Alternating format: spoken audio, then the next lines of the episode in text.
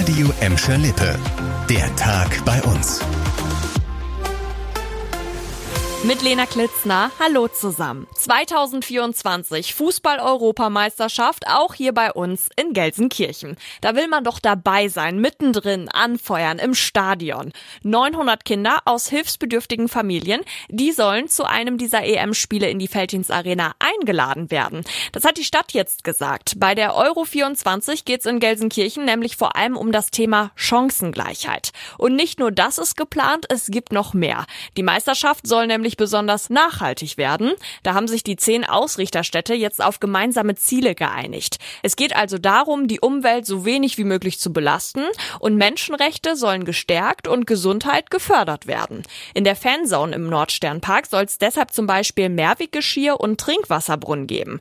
Volunteers können in dieser Zeit dann auch kostenlos mit Bussen und Bahn fahren. Und das alles, um bei der EM 2024 einen wichtigen Impuls für Nachhaltigkeit zu setzen.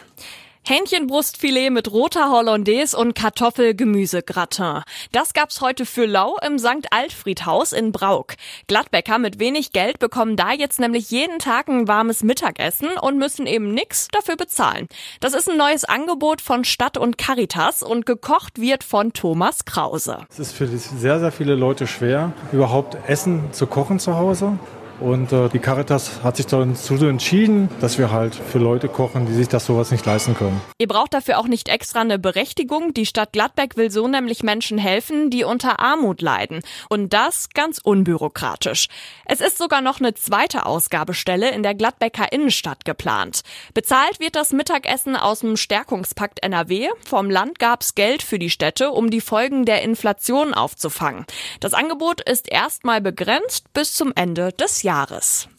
Es ist Sommer, wir haben richtig geiles Wetter und stecken mitten in den großen Ferien. Für alle, die dieses Jahr vielleicht nicht in den Urlaub düsen, wir haben's hier doch auch so richtig, richtig schön in Gladbeck, Bottrop und Gelsenkirchen. Vor allem jetzt, wo erst vor kurzem die beiden Revierparks von der Ort und Nienhausen eröffnet wurden.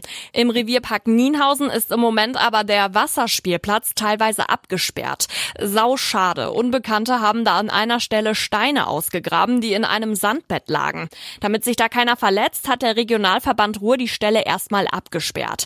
Aber die Good News, die sind da gerade dran und wollen das jetzt zackig reparieren, damit ihr dann in den Sommerferien doch noch was davon habt. In der nächsten Woche werden die losen Steine dann wahrscheinlich in Zement eingegossen, damit sie auch nicht mehr ausgegraben werden können. In der übernächsten Woche könnt ihr den Wasserspielplatz dann wieder komplett nutzen.